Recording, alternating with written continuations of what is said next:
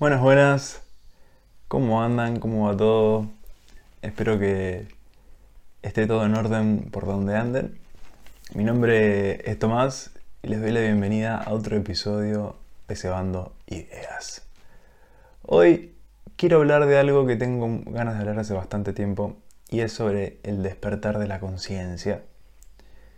No tengo idea de qué vaya a decir aún eh, este episodio es creo que el más improvisado de todos los que voy a grabar hasta ahora. Eh, así que no me crean, seguramente hable desde mi experiencia. Así que, mm, bueno, arrancamos a ver qué, qué me nace decir. Hoy en día veo que mi despertar arrancó cuando tenía 18 años, sin saber qué me estaba pasando recuerdo que en esa etapa de mi vida yo no sabía eh, qué me estaba ocurriendo, no sabía que estaba en el despertar de la conciencia, em, pero estaba. Y según las personas, eh, varias personas con las que hablé, veo bastante un patrón y es que generalmente suceden cuando hay alguna muerte en la realidad de alguien, de uno, ¿no?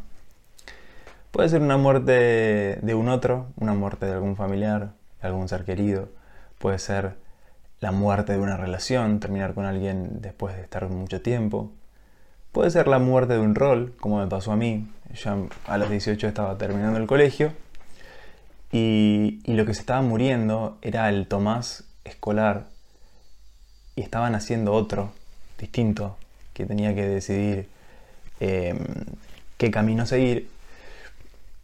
Y en esa muerte, nacimiento, es en donde empezó a despertarse todo, todo esto, todo lo que em, comparto, ¿no? Y, y, que estoy acá para hablar de eso, ¿no?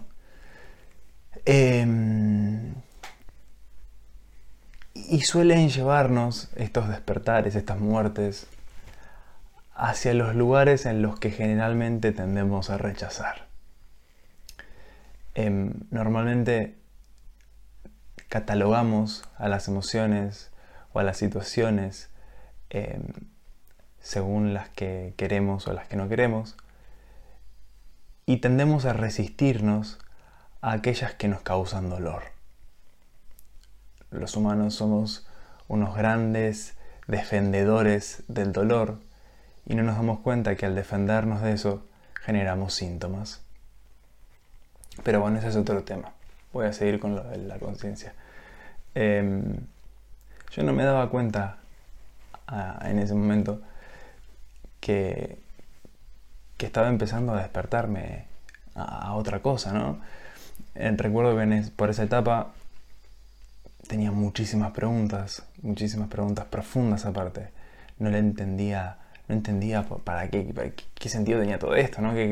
para qué estamos acá? ¿Qué, onda el sufrimiento? ¿Por qué sufro? ¿Por qué veo a la gente sufrir? ¿Por qué, no sé, eh, para qué estoy? ¿Qué sentido tiene que esté acá? ¿Qué sentido tiene que me esté pasando lo que me está pasando? Eh, no sé, ¿qué onda? La tierra, el hombre, el miedo, la alegría, la felicidad. ¿Qué es la felicidad? No sé yo quería ser feliz, pero no sabía ni lo que era. Eh, entonces, ahí arrancó un proceso de búsqueda. Y esto me parece muy importante. Eh, arranqué una búsqueda por las respuestas que tenía en ese entonces, por las respuestas que quería encontrar, ¿no? Tenía las preguntas, lo que no tenía eran las respuestas, claramente, una búsqueda por las respuestas. Em, y veo que a mucha gente le pasa que está en búsqueda de distintas cosas. Algunos van en búsqueda de dinero, otros van en búsqueda de pareja, otros van en búsqueda de la iluminación. Y así vamos de búsqueda en búsqueda tratando de encontrar algo que no sabemos qué es. Les voy a dar un spoiler. Aquello que buscamos es a nosotros mismos. Pero bueno, ya voy a llegar ahí. Em, entonces arranqué ese proceso de búsqueda, de buscar respuestas, empecé a leer, a leer mucho, empecé leyendo filosofía occidental, tipo, no sé, Séneca, eh, Platón, Aristóteles, Sócrates, todo ese tipo de, los griegos, ¿no? Y paulatinamente, a medida que fue avanzando mis lecturas y, mis intereses, fui yéndome más hacia el terreno del oriental, fui más hacia el Tao, hacia Buda, hacia Krishnamurti, hacia Osho, hacia, no sé, el Zen. Y me empezaron a interesar cosas como eh, las vidas pasadas, me empezaron a interesar cosas como el Reiki, yoga, meditación. Eh, recuerdo una época en la que quería aprender a meditar, sí o sí. Entonces fui a, un curso, un taller en realidad era, em, que era sobre em, vidas pasadas, en donde en el taller a través de una visualización la, persona me, eh, la señora que, lo guiaba, le mando un abrazo a, Cora, gran maestra mía en una época, eh, si me está escuchando, que te llevaba al momento previo antes de nacer, en donde te decía la misión de vida eh, de uno. Resulta que me pareció eh, bastante... Me di cuenta que tenía facilidad para esa visualización y para ese tipo de cosas, entonces quería aprender a meditar, empecé a ir a clases particulares con ella. Em, y así empezó un camino de, de búsqueda interior. Pero algo importante, y es que yo en esa época llevaba como una vida, dos vidas paralelas por una parte tenía la vida espiritual, la vida del buscador, que me interesaba eh, lo que decía Buda o qué sé yo, no sé, cosas de, ese estilo. Y por otro lado tenía el Tomás social, el Tomás que salía a bailar, el Tomás que se ponía en pedo, el Tomás que, no sé, que jugaba al fútbol y que era de, de una manera completamente diferente a este otro en donde convivían, uno era para afuera al mundo y otro era el interior para mí, en mi casa, en mi intimidad.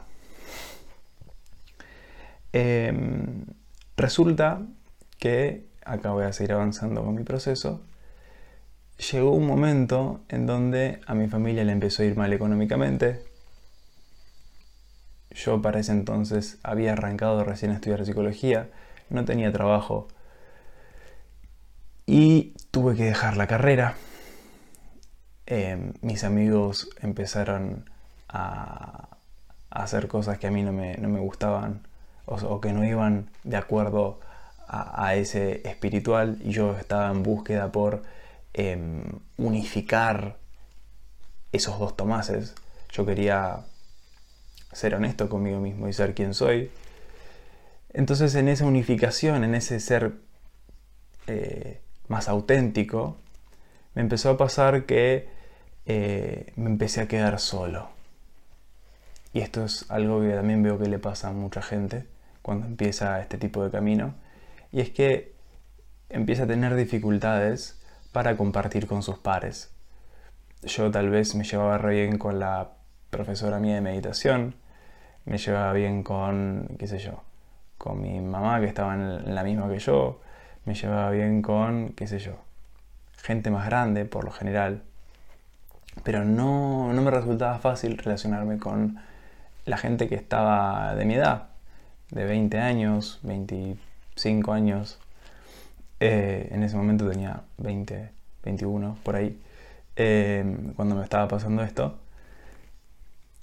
Entonces empezó un proceso en donde si bien hubo una decisión, también el, todo el contexto fue empujando a que no me quede otra chance de hacerme responsable de las cosas que no quería hacerme responsable o que toda mi vida traté de esconder. Em, me di cuenta que todas las cosas que había hecho hasta ese entonces las había hecho por miedo. Miedo a no encajar, miedo a que no me quieran, miedo a no tener, miedo a, no sé, lo que fuese. Por miedo. Entonces, si todas las cosas que yo había hecho las había hecho por miedo, ¿quién e-, las había hecho? ¿Quién era yo? ¿Qué, parte mía era auténtica si lo que yo conocía de mí no era cierto porque era para otro? Chan. Entonces, paralelamente a que me hice estas preguntas y mi em, familia empezó a no tener plata, yo me tuve que mudar, empecé a alquilar mi casa y me fui a mudar, me mudé a una casa más chica, dejé la facultad, me dejé de relacionar con mis amigos. Eh, entonces, de repente, empecé a tener una vida en donde estaba solo, no, no salía a ninguna parte, no me juntaba con casi nadie, eh, no tenía plata tampoco para salir, o sea, eh, estaba como preso de la situación. Y tuve que hacerme responsable de mi miedo a la soledad, o de mi soledad en realidad, del vacío que hay ahí. Tuve que hacerme responsable de eh, la insatisfacción que se siente cuando uno trata de que el otro lo vea y no lo ve y el otro no lo ve. Tuve que hacerme responsable de miedos, de frustraciones, de enojos, de todo tipo de emociones reprimidas, ocultas, detrás de cáscaras y cáscaras y cáscaras de personalidad. Pero, si bien la pasé muy mal, me permitió darme cuenta de todas esas cáscaras que uno crea sin darse cuenta muchas veces por la sociedad, por lo que uno aprendió, por eh, qué sé yo, mil variantes. Em, y me permitió encontrar un espacio interior silencioso que está siempre presente y que está todo el tiempo consciente de lo que nosotros no nos damos cuenta. Voy a tratar de profundizar ahí. Me di cuenta de, que detrás de todo el ruido, de todas las cáscaras emocionales y de las emociones no sentidas y sentidas, detrás de lo que hacemos por el otro y lo que no hacemos por el otro, em, detrás de todo hay un lugar, una conciencia que está siempre presente y que obviamente al ser conciencia está siempre consciente de todas esas cosas em, que están por, por delante. Esto está como atrás de todo, es como el observador. El observador le dicen mucho en, en mindfulness o en meditación. Yo me di cuenta de mi observador. Y para ese observador no hay tiempo. Yo recuerdo que cuando estaba en ese momento, en esa en la noche oscura del alma, así es como le dicen, em, recuerdo de tener la sensación de que eh, el tiempo no tenía el mismo tiempo, vale la redundancia, que siempre, como que de repente no existía y de repente volvía, de repente sentía como que no estaba solamente en mi cuerpo y que estaba en otras partes y después estaba solamente en mi cuerpo. Eh, no sé si me explico, no, sé si alguna vez les pasó de de repente ver todo vivo, de que no uno despertarse, de que el mundo se despierte y de repente ver, qué sé yo, toda la realidad brillante, que los árboles tan vivos, em, de que todo de repente está despierto porque uno está despierto. Y esto es algo lógico, pero no nos damos cuenta. Y es que como estamos dormidos, como estamos muertos en vida, vemos a todo nuestro mundo muerto. Pero en el momento en el cual de repente, ¡wow! Estoy acá, estoy presente, estoy vivo, ¡pum! Todo de repente cobra vida con nosotros. Es muy interesante eso y es muy tremendo. Eh, y desde ese lugar es en donde uno tal vez puede encontrar paz y puede estar de acuerdo con lo que pasa. porque uno está presente con todo lo que está sucediendo. En el presente, uno está de acuerdo con todo lo que sucede, porque todo lo que sucede es uno. El presente nos integra, el presente eh, nos atraviesa a todos por igual y nos une en un mismo instante.